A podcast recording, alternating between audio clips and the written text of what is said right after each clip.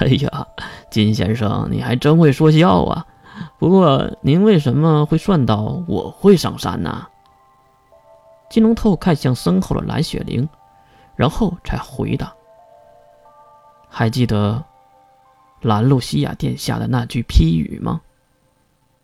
兰露西亚殿下，童胖子没懂金龙透说的是什么，还是懂了，故意装成没懂。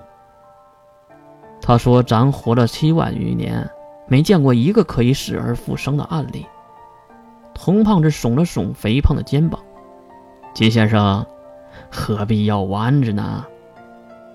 童先生，您能在这里，也就说明你也是护神主的一员，你是来帮你家小主的。哎呦我的天哪！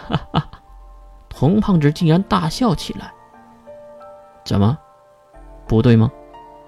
童胖子眯起了小眼睛，然后说道：“ 哎，我说金先生，你知道月是谁杀的吗？”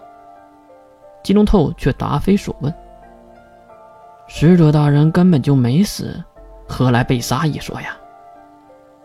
童胖子小小的眼睛里露出了冷漠。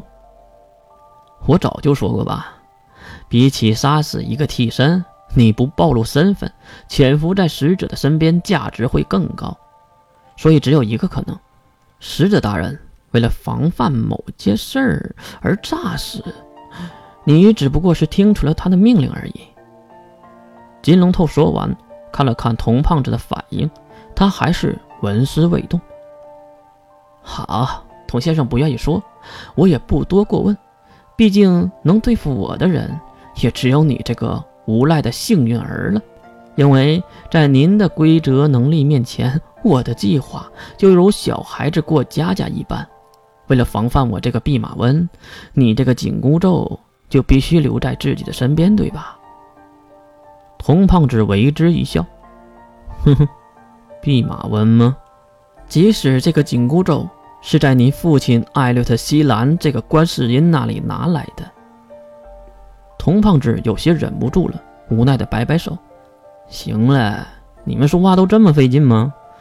我确实是我父亲安插在使者身边的间谍，不过使者大人也知道我来的目的，但是呢，他又不得不用我，因为我可以克制很多人，比如阁下你，对吧？”“哼哼，也对，用人不疑和用人不疑，这可是两个词汇啊。”说完这话，两人又是相视一笑，也不知道在笑什么。好了，既然童先生都来了，那就说明这次应该是万无一失了。对了，童先生，也不知道为什么，童胖子没有听金龙头的话，而是看向了天空。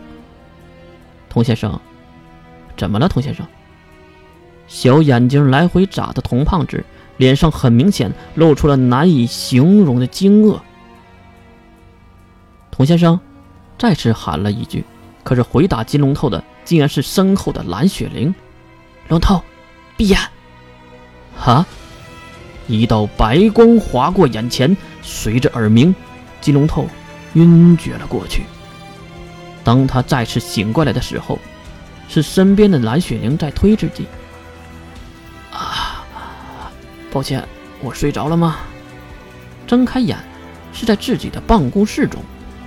看向远处坐落的窗口，一抹抹秋天的橙色映入眼帘。